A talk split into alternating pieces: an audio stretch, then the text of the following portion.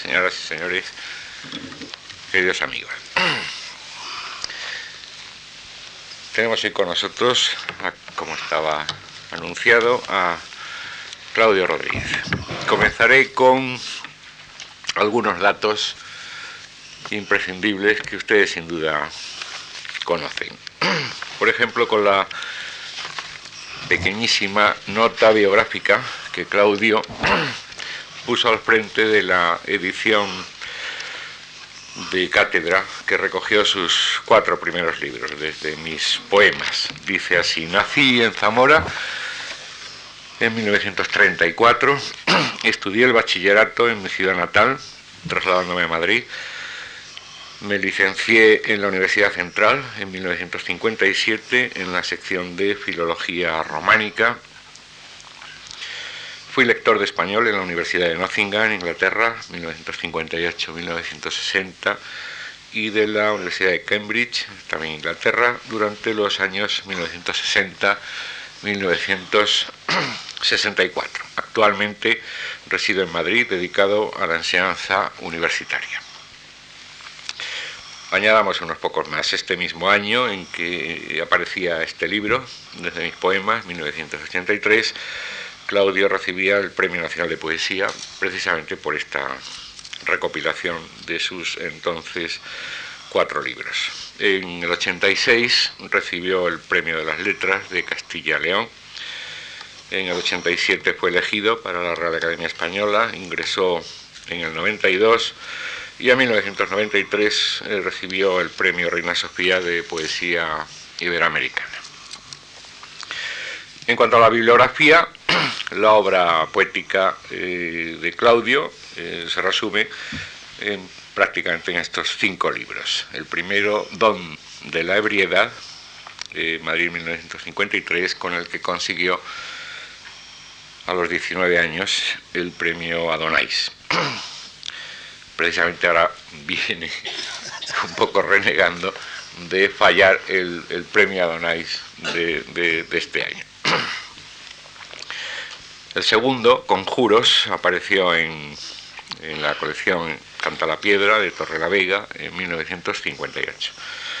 Alianza y Condena, recién llegado a Madrid desde Inglaterra, es eh, un libro de revista Occidente de 1965 con el que consiguió el premio de la crítica. El cuarto libro, El vuelo de la celebración, es un libro de Visor del año 76.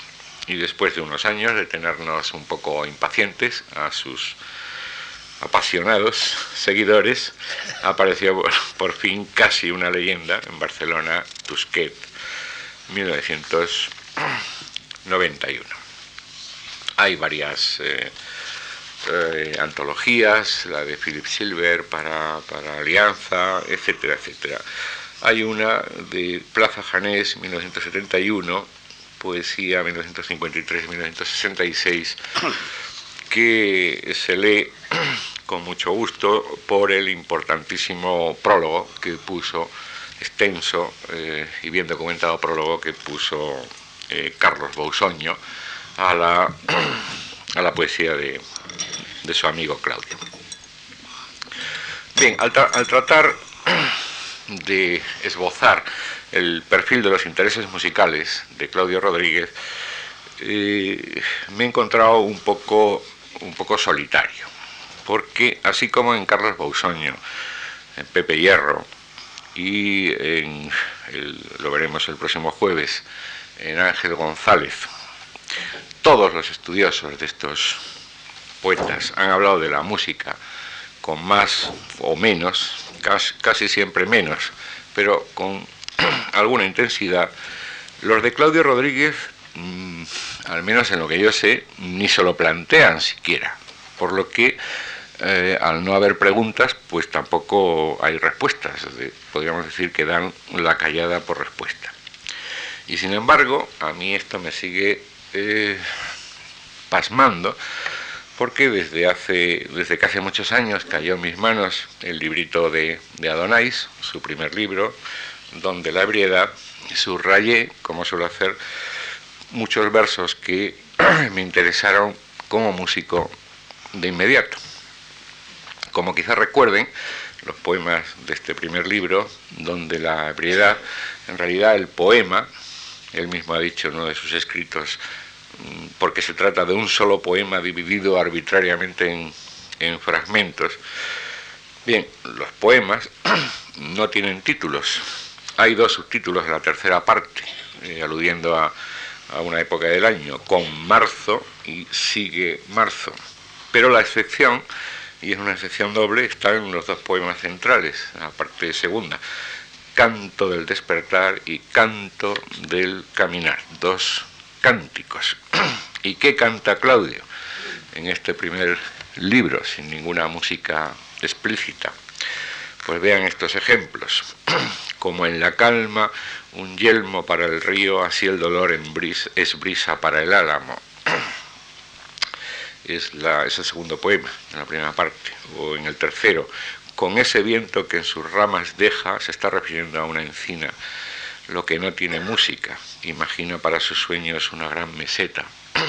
O en el quinto, ese rayo de sol que es un sonido en el órgano, vibra con la música de noviembre y refleja sus distintos modos de, hacer caer las hojas vivas.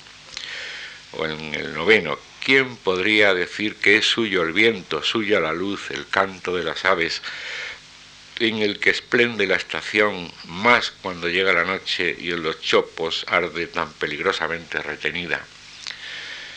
O en el canto del caminar, estamos ya en la segunda parte, ¿qué hora lanzar el cuerpo hacia lo, hacia lo alto? riego activo por dentro y por encima transparente quietud en bloques, hecha con delgadez de música distante, muy en el alma subida y sola al raso. o, por no aburrirles más, el tercero de la tercera parte. Una cosa es la noche, otra lo próximo de aquella noche que pervive en esta y la desmanda Calla, álamo, sobrio, achón, ardido de la espera, y calla, mueve lindes de su voz en coro de intimidad, igual que si moviera voces del aire, mientras yo te oigo, te estoy oyendo aunque no escuche nada, sombra de un canto ya casi corpóreo, etcétera, etcétera. ¿Cómo ha podido, me pregunto, pasar desapercibido tanto son, tanta música callada, tanto canto, sí son, en, mi humilde parecer, una de las claves para entender ese don de la ebriedad, esa inocencia asombrada, ebria de tantos dones. La explicación no la, encuentra, no la encontrarán ustedes en ningún exégeta, pero sí nos la da el propio poeta en el prólogo a su libro ya citado Desde mis poemas. Dice, hay que tener en cuenta, en primer lugar, que el ritmo del lenguaje oral, del cual yo partí, y no tan solo del, del, lenguaje escrito, conduce a la cercanía de la palabra con el espíritu, a la música vital, a la inspiración. El problema es que el poeta, como en un rapto de, de pudor, y sin duda un poco arrepentido de haber quizá descorrido un poco el velo, introdujo un paréntesis entre, entre la música vital y la inspiración. Y dijo, perdón por la cursilería y por la imprecisión. No le hagan ustedes caso. En, imprecisión nos movemos todos los que, incluso ellos, cuando hablan de su, de su propia poesía. Y lo de la música vital no solo no es cursi, en mi opinión, sino que a mi juicio es una, sigue siendo una de las mejores atalayas para avizorar el rico panorama de la poesía de Claudio Rodríguez, no solo de ese primer libro, donde la ebriedad, sino de toda ella. Esa música vital, música de la vida, que el poeta oye y arranca en las pequeñas o grandes cosas está hecha con palabras, con palabras sonoras, que proceden del lenguaje oral, no del lenguaje escrito, engarzadas por medio del ritmo. Para mí, ha dicho en otro escrito, lo decisivo es el ritmo, no gramatical, métrico, como secuencia temporal, sino como condición esencial para completar la experiencia viva. y en su discurso de ingreso en la Academia de la Lengua, tratando de definir su postura ante el poema, el poeta tiene que buscar robar lo secreto, lo sagrado, abrir el sagrario, una complicidad y una servidumbre, una salvación y una condena, resume de esta manera la cuestión. Sí, un canto. Eso es lo que debe ser el poema. Un canto, un deslumbramiento, una reverberación interior que nos transfigura y nos traspasa con el lenguaje. Si no, la participación no haya su plenitud ya que está esperando ser revelada. El alma, como el cuerpo, es plástica y no armónica y en el contorno de esa contemplación se conoce a sí misma, tan solo en fugaces momentos inefables y duraderos, quizás semejantes a una geometría y a una teología intemporales y fijas, fulgurantes, con musicalidad estremecida, o como un color que se deslíe y se maciza. Así que tenemos dos datos, música vital, musicalidad estremecida. Esa es, en mi opinión, la explicación de tanta música implícita o explícita en Claudio Rodríguez, tanto, cuando contempla la naturaleza o el dolor y el desarraigo del humano microcosmo, o incluso esa otra naturaleza que nos revela el arte. Así, por ejemplo, ante un cuadro de Velázquez, ante un fragmento de un cuadro de Velázquez, la hilandera de espaldas, en el poema Hilando del vuelo de la celebración, arranca con esta figura. Tanta serenidad es ya dolor. Junto a la luz del aire, la camisa es música y está recién lavada, aclarada, bien ceñida al escorzo risueño y torneado de la espalda, etc.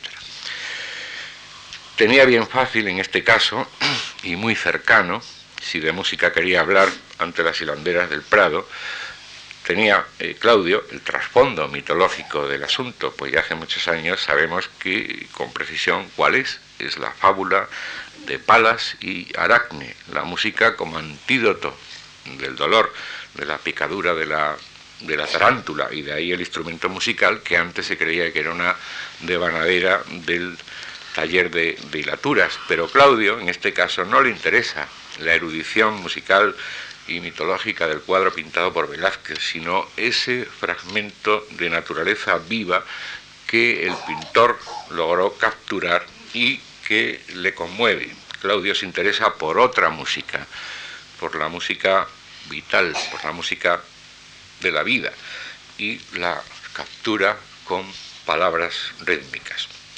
Lo cual no quiere decir que Claudio Rodríguez no se muestre sensible a la, a la tradición, se ha hablado mucho de la poesía de Claudio Rodríguez como una voz nueva y original. Es la tesis con la que arranca el estudio, por otra parte, maravilloso de Carlos Bousoño. Una voz original en la poesía española, quizá porque, como hemos sabido después, a sus 17, 18 años, cuando escribe este primer libro, no había leído a ningún poeta español contemporáneo. Por lo tanto, se permitió el lujo de ignorarlos y de enlazar con otras tradiciones. Pero cuidado con la, eh, el concepto de, originalidad, porque un, poema que, un poeta que escribe sus versos caminando, lo ha dicho, nunca escribo mis versos en una mesa de trabajo. Por cierto, como Brahms concebía sus canciones, tratando de adivinar mediante el paseo y la caminata el ritmo eh, originario que había en el poema que ya previamente había elegido y que quería llevar al cántico. Un poeta así tenía la fuerza que encontrarse de bruces con la tradición auténtica, no la que había aprendido en su colegio zamorano o la que luego aprendió o pudo aprender en su facultad madrileña o en sus lecciones como profesor, tanto aquí como en Inglaterra, la que se encuentra con la música vital, el sueño de Escipión y el misterio de los astros girando, el viejo cantarcillo sobre los álamos y cómo los menea el aire, la música callada del cántico espiritual sanjuanista, la de tradición oral del baile de águedas, la fugacidad de las cosas idas, en una suerte de nueva danza de la muerte, temas intemporales, temas eternos, que él arranca de la contemplación de la materia mínima y la lleva a su terreno. Un poeta, ha dicho Claudio, no se parece a otro por el pensamiento, sino por el lenguaje, que es una cuestión radical en la poesía. El pensamiento en poesía no existe hasta que no se expresa. La expresión es decisiva. ¿Quién no ha hablado sobre la muerte? sobre lo efímero de la vida, sobre el paso del tiempo, el paso del amor. Son temas tan antiguos como el mundo, sigue diciendo Claudio. ¿Cómo están expresados? Esa es la cuestión. El cómo llega a ser casi el qué.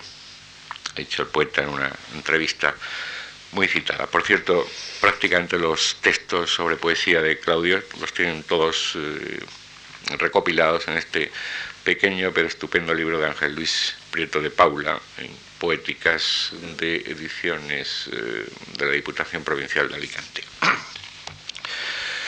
Claudio Rodríguez, termino ya, no necesita músicas ni músicos concretos ni determinados. No es como eh, Pepe Hierro o como el caso que veremos el jueves de Ángel González. Habla, sueña, crea una música originaria original cuyas imágenes le ayudan a lamer sus heridas, a abocarlas, a consolarse con ellas, con el veneno de su melodía, dice en uno de sus poemas, o terminar su poema Salvación del Peligro con este verso para mí verdaderamente inolvidable. Miserable el momento si no es canto. Miserable el momento si no es canto. ¿Qué cantas, Claudio? yo no sé, yo es que me, he quedado un poco perplejo, eh, desde luego, con el análisis con la, el que no tiene voz yo ahora, de la radiografía que me ha hecho mm, Antonio sobre la poesía en, en mi obra, ¿no? Pues yo creo que debíamos pensar en otras cosas antes de empezar a leer los poemas, que es de lo que se trata. Eh, yo pienso lo siguiente. Nuestra concepción de la poesía suele ser ajena a su relación con la música. Ahora, a la percepción acústica de ella, de la poesía. Se leen los poemas, pero no se oyen. Sabemos que los orígenes de la poesía pertenecen en realidad a la historia de la música, cuyos comienzos situaron los griegos en las figuras legendarias de músicos y cantores como Olimpo, Orfeo, etc. Ya en Homero podemos ver cómo la poesía se halla en íntima conexión con la música, danzas, cantos. En la descripción, por ejemplo, cósmica del escudo de Aquiles, un joven participa en su tarea de la vendimia con una canción del célebre compositor Lino, etc. La elegía, gran género literario, se escribe para ser acompañada con la flauta y con el oboe. En fin, la lira, la poesía lírica. Primer poeta lírico es Arquíloco, claro. Y después, como citado, la definición de poesía de Píndaro. Son las palabras sonoras. Cuidado, esto sería mucho hablar. Que organizan los sabios arquitectos que son los poetas. Se mezcla la arquitectura, la poesía, las palabras sonoras. También, y no sigo porque sería una cosa, sería una conferencia erudita, en la Edad Media pasa lo mismo. La música se amasa, se fecunda con el canto, las canciones de gesta, los romances, los cancioneros, los trovadores. etc. La ley general estriba entre el juego poético, pues la poesía es jugar. Perdón, jugar con las palabras. El juego poético y el musical. Consiste la intención de los músicos en obtener frases musicales monódicas, polifónicas, el acompañamiento. Son pues estructuras los poemas como el cegel, el romance, etcétera, poético-musicales, rondeles, villancicos, compases, mudanzas, y en el Renacimiento igual, etcétera, con la variedad acentual, rítmica, los acentos, etcétera. Desde los álamos vengo, madre, etcétera. Pero puede suceder una cosa, que en poesía está en contacto con la música, como hemos visto, desde su origen, y no quiero extenderme más, naturalmente, puede ser que las palabras sonoras, los ritmos, la métrica, etcétera, sean esenciales, como hemos visto, o no. Digo para el propio creador, ¿eh? no como una teoría musical. Sabemos todos el célebre verso de Verlaine de la musique avant toute chose. La música, la música sobre todo, sobre todo la música. Pero nos encontramos, y pongo como ejemplo, no sorprendente, sino, ¿por qué no? A un amuno que dice, algo que no es música es la poesía. Voy a leer esto como contraste de lo que estoy diciendo yo, el contraste de la música y la poesía. Algo, dice Unamuno, que no es música, es la poesía. Veo que Unamuno era vasco veía la poesía como una talla o una cosa así. Y Unamuno dice, música no no quiero los fantasmas flotantes e indecisos, sin esqueleto. Los que proyectan sombra y que mi mano sus huesos crujir haga, son los que quiero. La música es reposo y es olvido. Todo en ella se funde fuera del tiempo. Toda finalidad se ahoga en ella, la voluntad se duerme, falta de peso. También hay que tener en cuenta lo que dice uno. ¿no? ¿Qué significa la música? ¿Cuál es el poderío del sonido? Eso ya pertenece a la cosa psicoanalítica, a la psicológica, ¿no? La música representa algo.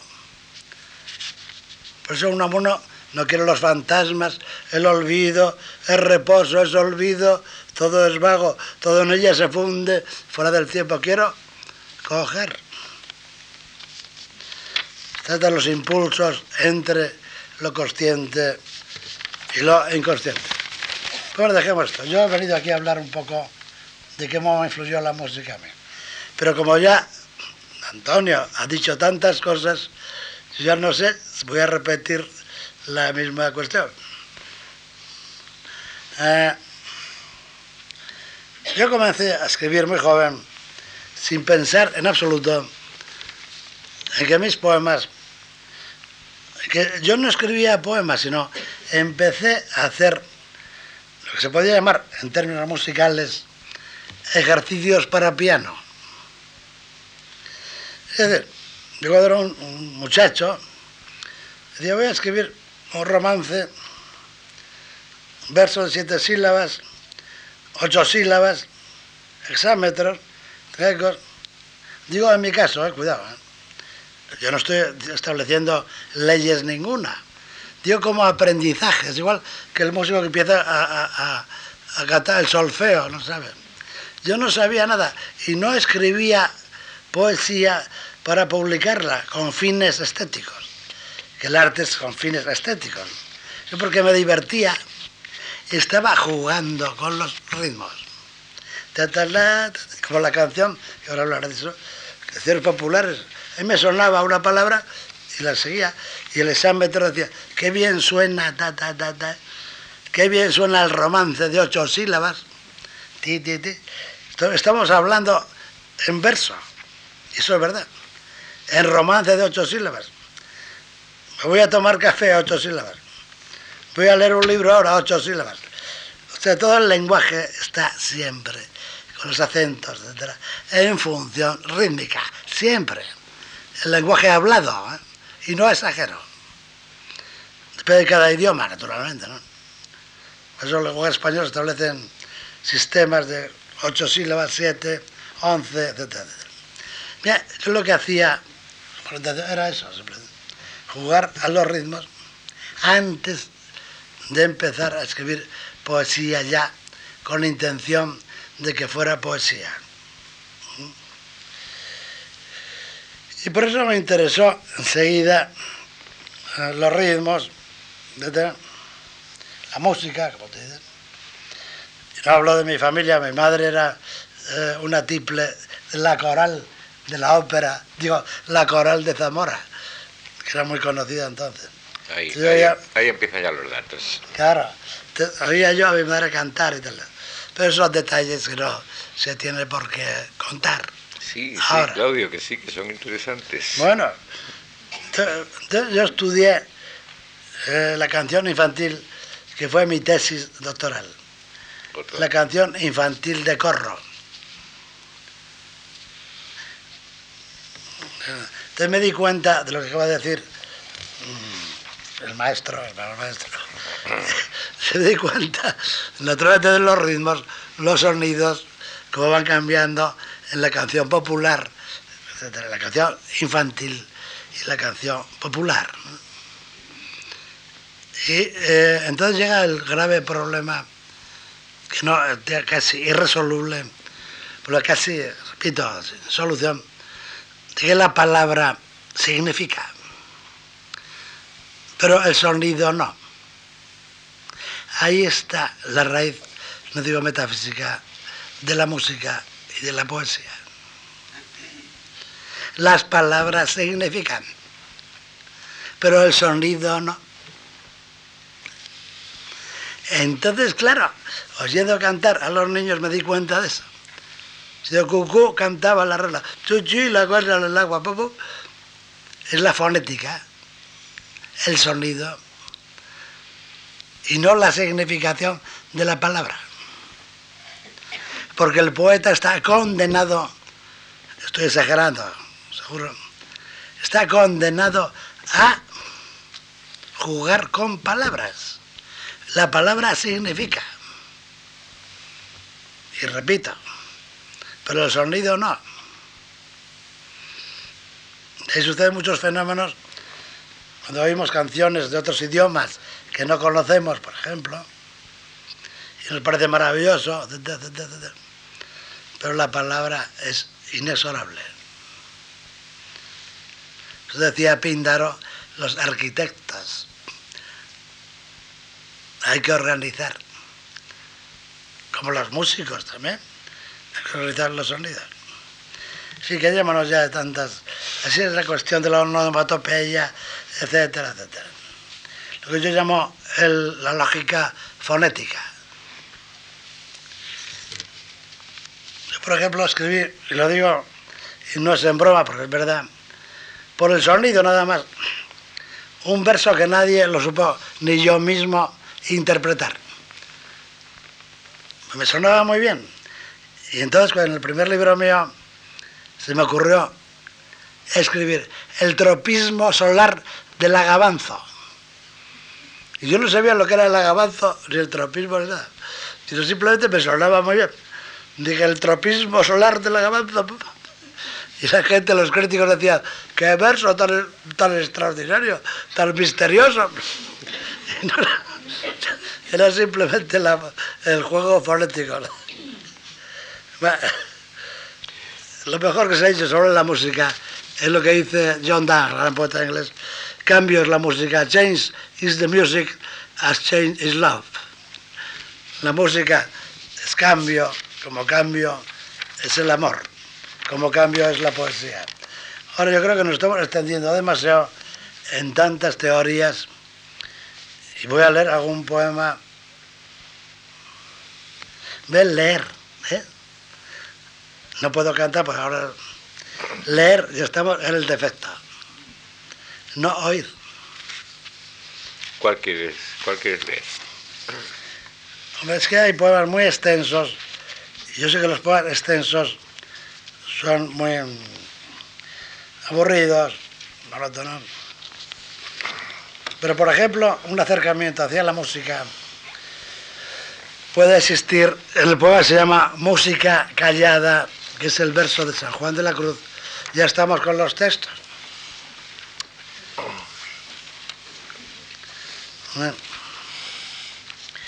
Música callada.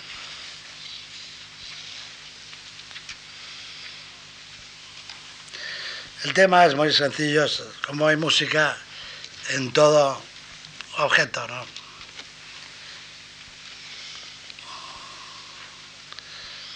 Y la Organización Universal, se me ocurre ahora esta cosa, lo tengo notada. Hay un poema de Rubén Darío, habla de dos amigos, Cleopompo y Eliodemo, que están hablando de filosofía, etc. Y entonces, en el soneto este, aparece una vaca. Y Rubén Darío dice, una vaca, a ver si me acuerdo de memoria, dice, una vaca aparece crepuscular.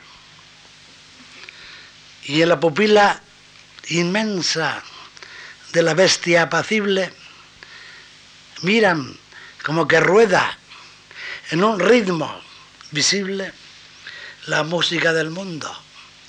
Leopompo.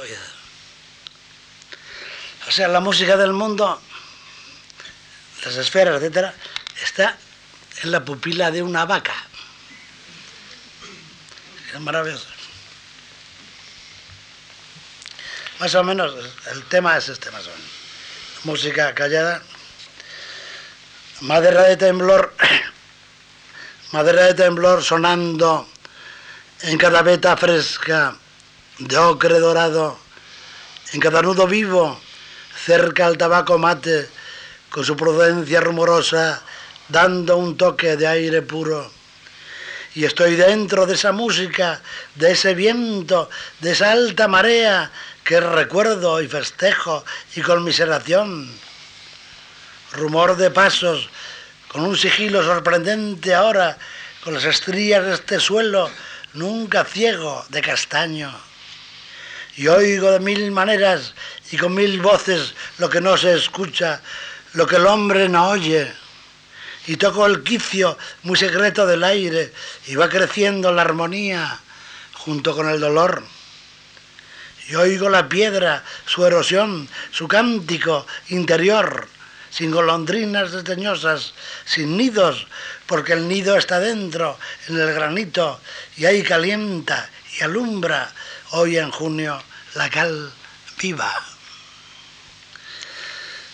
Perdona mi ligera traición de hace dos meses, pero te quiero, ven, ven, ven tú, y oye conmigo cómo crece el fruto, porque sin ti no sé, pues sin ti no amo. Tú ven, ven, oye conmigo, oye la silenciosa reproducción del polen, el embrión audaz de la semilla, su germinación, la flor crecida entre aventura hermosa, abriéndose hacia el fruto. Pero el fruto es soledad, vacila, se protege. Con su aceite interior teje su canto delicado y de su halo hace piel o hace cáscara, hace distancia, que es sonido. ¿Cómo suena la almendra, la manzana, el trigo? El sonido callado. Oigo las calles generosas e injustas de mi pueblo como mi infancia en esta fiesta de tus labios, de tu carne, que es susurro y es cadencia desde las uñas de los pies, sonando amarejada hasta el pelo algo gris como el rumor del agua quieta o el de los chopos al atardecer. No solo estamos asombrados, mudos, casi ciegos frente a tanto misterio, sino sordos. Qué vena tan querida, tan generosa y cruel, con su latido. ¿Qué más? ¿Qué más? Es que oiremos tan solo, después de tanto amor y de tanto fracaso, la música de la sombra y el sonido del sueño.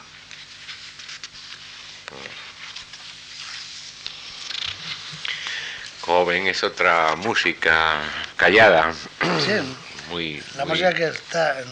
en las cosas, en el La interior, en la materia. Como puede danzar, claro. Está hablado de los corros infantiles. Puede ser el ballet del papel. Otro más que voy a leer ahora son los papeles como un día de un día de viento como el de hoy. Puede ser que están por las calles, etcétera. Y yo lo imagino como en danza, como en música, los papeles diarios. ¿no? Si va el papel No quiero hacer más comentarios porque ha hecho muchos. Antonio. El poeta lo que intenta con la palabra es crear la realidad, claro está. Con el sonido, el color,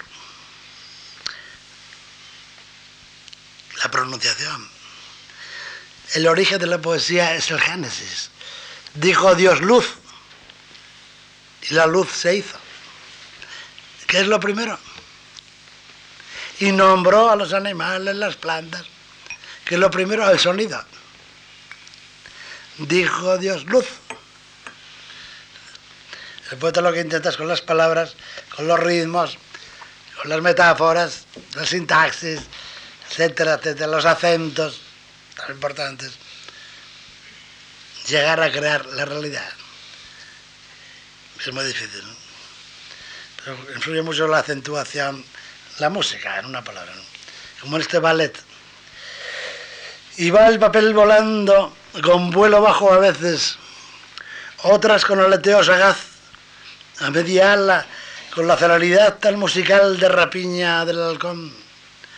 Ahora aquí, por esta calle, cuando la tarde cae y se avecina el viento del oeste, aún muy sereno, y con él el enjambre y la cadencia de la miel, tan fiel la entraña de la danza, las suaves cabriolas de una hoja de periódico, las piruetas de un papel de estrata, las siluetas de las servilletas de papel de seda y el cartón con pies bobos, todos los envoltorios con cuerpo ágil tan libre y tan usado, bailando todavía este momento con la soltura de su soledad antes de arrodillarse en el asfalto.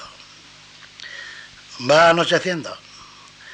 El viento huele a lluvia y su compás se altera.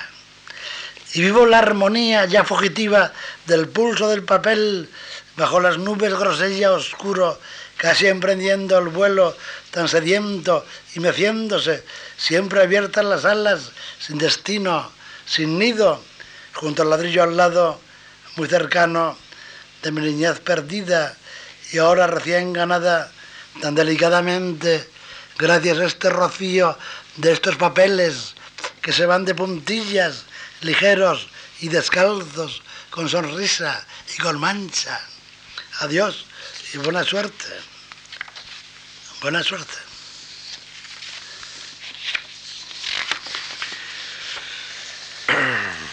Como ven, hay música en todo, en la poesía de, de Claudio. A mí lo que me sigue admirando es eh, esta curiosa dialéctica entre la negación, que al mismo tiempo es afirmación, de la música callada tradicional, la de las esperas, la música de los mundos girando, la del sueño de Escipión, como ven en este largo poema a las estrellas, conjuros, del libro Conjuros de 1958, ni son estrellas, ni es música su pulso enardecido, uh, ve, y así marcadme estrellas como una red, eh, eh, fuera esas estrellas Hay tradicionales. referencias Y sin embargo, encuentra esa misma música callada, no en el cosmos, pero sí en cualquier esquina del microcosmos. Afortunadamente no hicieron caso a Unamuno. Aquello de Unamuno de, la poesía. No lo decía en broma, él lo decía muy en serio. Lo que pasa es que él mismo luego en su cancionero se traicionó muchísimas veces porque podríamos hacer aquí una antología musical de Unamuno que nos caeríamos de, ese poema, es, de su primer libro. Eh, y por lo tanto luego eh, la, la vida y la sabiduría le ayudó a rectificar pero afortunadamente eh, los que le siguieron después eh, no le hicieron el menor caso. Toda la poesía española del siglo XX está transida de, de, música, incluso ese esqueleto que él echaba en falta en la, en la música como algo blando, sin consistencia, sin macizar. Fíjense en este último poema que tienen ustedes en los papeles, el Sol, Solvet Seclum del último libro de Claudio, casi una leyenda. Solver Seclum es, como ven ya en el mismo título, un verso de la secuencia de la Misa de Difuntos, el famoso Dies Ire, Dies Illa, Solvet Seclum, Infabila, Teste David cum Sibila, día terrible aquel en el que los siglos serán reducidos a ceniza, Solvet Seclum, infabila los siglos, ceniza, como predijeron David y la Sibila. Es decir, es un canto a la fugacidad de las cosas. Pero vean qué esqueleto en la segunda columna de, la, del papel que tienen, el esqueleto entre la cal y el sílice y la ceniza de la cobardía, la servidumbre de la carne en voz, en el ala del hueso, que está a punto de ser flauta, y el cerebro de ser panal o mimbre junto a los violines del gusano, la melodía en flor de la carcoma, el pétalo, vaya un amuno, si, si resucitara, qué susto se pegaría. No, no, es que pasa una cosa, es que la gente confunde mucho la retórica, lo que se llama el Marqués de Santillana, la hermosa cobertura de poesía, la rima sonora, confunde el ritmo y yo lo he dicho, tú has citado mis palabras como algo exterior, como ornamental, que lo que no le gustaba a un amuno, por eso. Pasa en Rubén Darío, muchos poetas, suenan muy bien las palabras que no dicen nada. Se puede jugar con las palabras. Esta, por ejemplo, ahora que ahora se me ocurre ahora, Antonio, solve seclum, dies ire, dies illa, solve seclum infabila, eso es pero Rubén Darío dice, Dies ira, es un poema de amor de Rubén Darío. Dies ira, dies ira, sol del seclo no infabila. Dice, ¿cuánto quema esa pupila? ¿Cuánto quema esa pupila? Pues está mirando a una mujer y no tiene nada que ver. O sea, la rima puede ser una, cosa ornamental, simplemente fonética, acústica, pero que no es el ritmo interno de la, de la poesía auténtica. Contra esto se revelaba Unamuno y yo también. ¿no? O sea, rimar, tal, es otra cosa. ¿Leo el poema ahora? Como tú quieras, Claudio, tú eres aquí el. es un poema un poco siniestro. ¿eh? ¿Eh? Solvet seclum.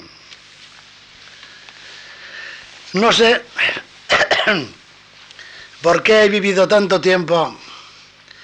No me voy como a huido, porque ahora estoy junto a los de mi mesa. Es el agua, es el agua. La energía y la velocidad del cierzo oscuro, con un latido amanecido en lumbre, y la erosión, la sedimentación, el limo ocre con arcilla fina, mientras llega la noche y su color, en la medida luminosa, rápido, entra en el suelo, en horizontes de la roca madre, y se hace casi azul, verde claro y valiente, como de valle, en música.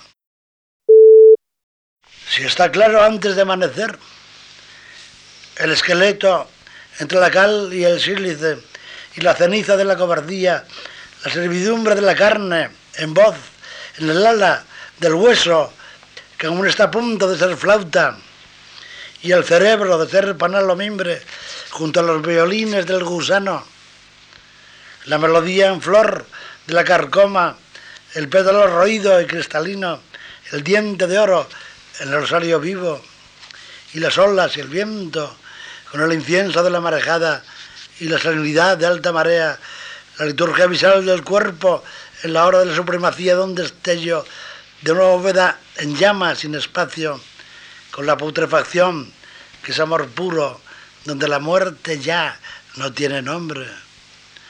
Es el último aire. Ovarios lúcidos y se oye al ruiseñor. ¿Dónde la cepa nueva? ¿Dónde el fermento trémulo de la meditación? Lejos del pensamiento en vano de la vida que nunca hay que esperar, sino estar en sazón de recibir de hijos a hijos en la aurora del polen.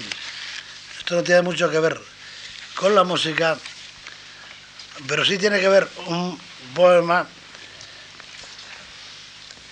que viene quizá, en efecto, de una canción, todos conocemos, popular, de los álamos vengo, madre, de ver cómo los menea el aire.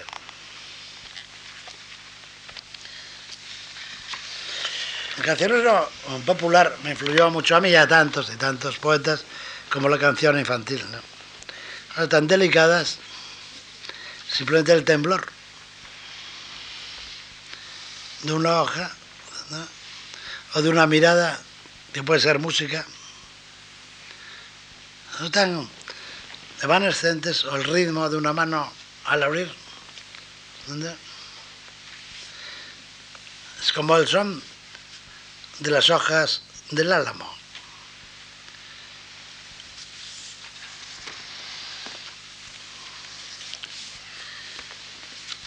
Dice, el dolor verdadero no hace ruido, deja un susurro como el de las hojas del álamo mecidas por el viento, un rumor entrañable de tan honda vibración, tan sensible al menor roce, que puede hacerse soledad, discordia, injusticia o despecho. Estoy oyendo su murmurado son que no alborota, sino que da armonía, tan buido y sutil, tan timbrado de espaciosa serenidad, en medio de esta tarde, que casi es ya cordura dolorosa, pura resignación. Traición que vino de un ruin consejo de la seca boca de la envidia. Es lo mismo, estoy oyendo lo que me obliga y me enriquece a costa de heridas que aún supuran dolor que oigo muy recogidamente como afronda mecida, sin buscar señas, palabras o significación, música sola, sin enigmas, son solo que traspasa mi corazón, dolor que es mi victoria. Puede hacer muchas cosas. A mí confieso que es uno de los... Pues yo creo que ya no quiero aburrirnos demasiado. Yo quiero leer un poema que no está en que los papeles. Todas las estrellas es un poema muy extenso.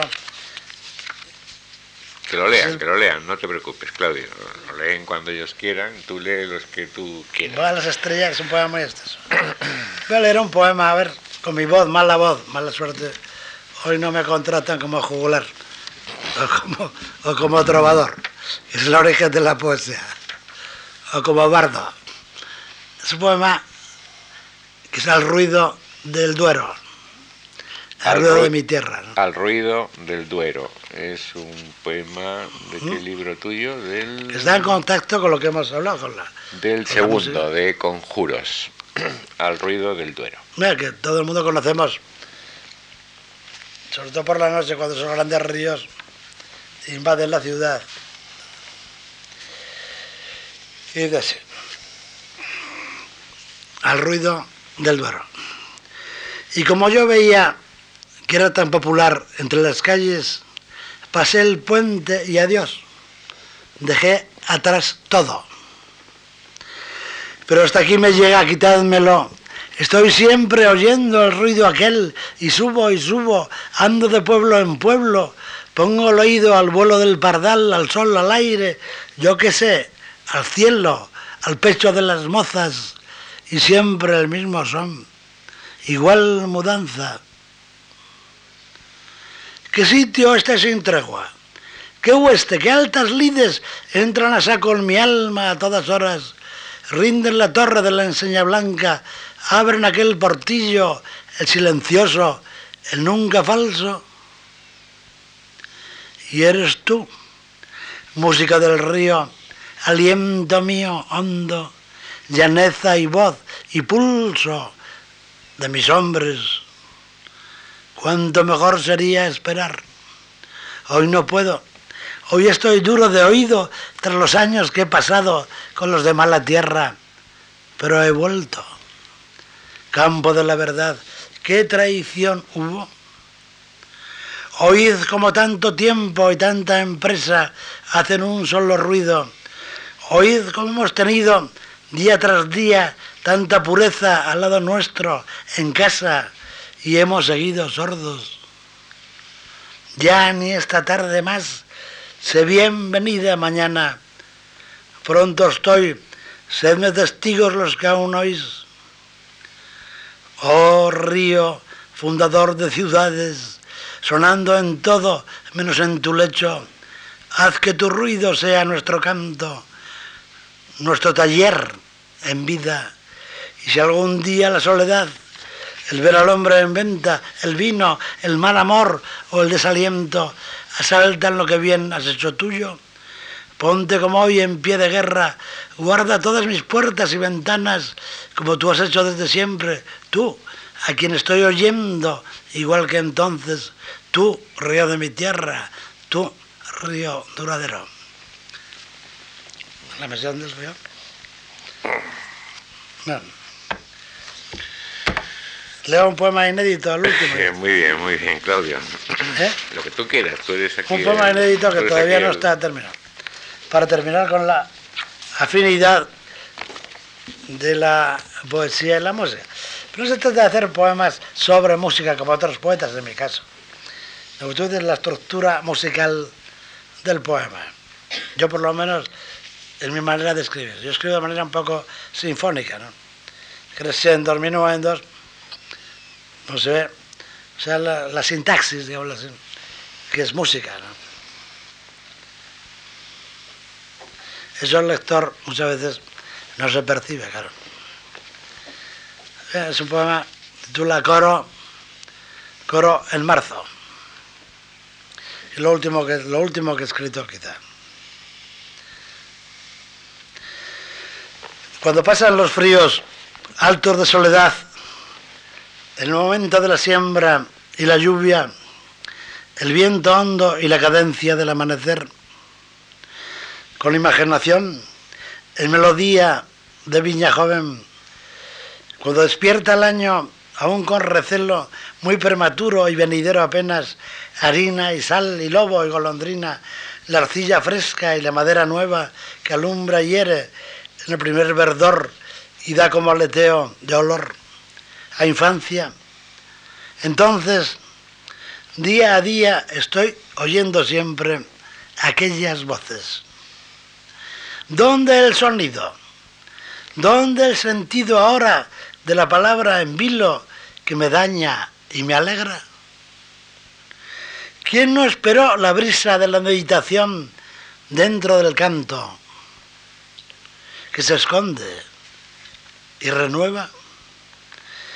Alza el alma la voz que poco dura y no se olvida, y más cuando el coro está en danza, en escena, no solo en armonía, en emoción de acordes, en ceremonia musical.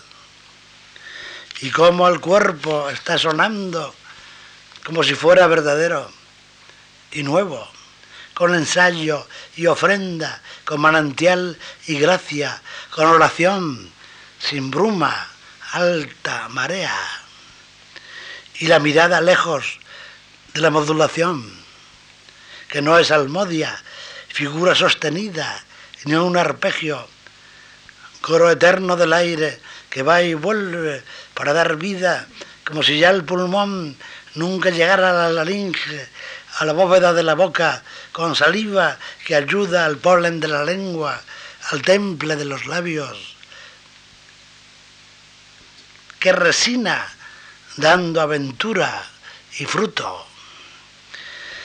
Y la voz, y la voz suena en marzo de otra manera, como más mecida, íntima, muy de río, con huella blanca de las catedrales, los tallos del enebro, el baile en celo de las avellanas, las nerviaciones de tanta armonía, el telar y el taller, y la ilusión del tiempo, cautivo y libre en la respiración,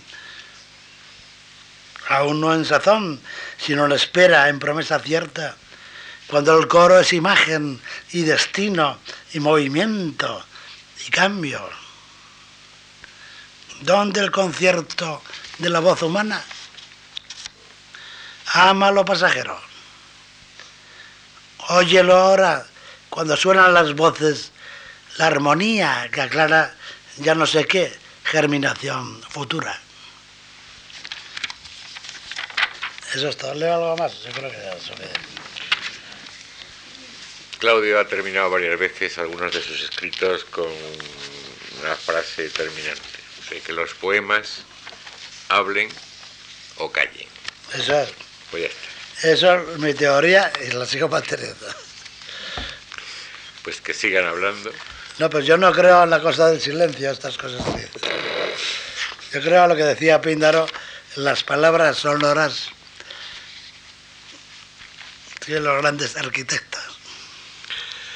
El arquitecto es el poeta grande. ¿Y el pintor? No hemos hablado de la, pintura en la música, claro. Las son plásticas y sonoras. ¿Y cuándo tu próximo libro, Claudio? Si yo lo supiera, no escribiría. Yo estoy siempre tanteando. El poeta, pues es como un. En mi caso, es como un. Son tanteos, exploraciones. Eso no se puede saber, no, Muy bien, pues te estamos muy agradecidos por esta primicia que nos has dado de tu próximo, No, gracias. De tu próximo libro. Es una presentación tan, tan exhaustiva, como se dice, que yo no sabía qué decir. Claro, es verdad.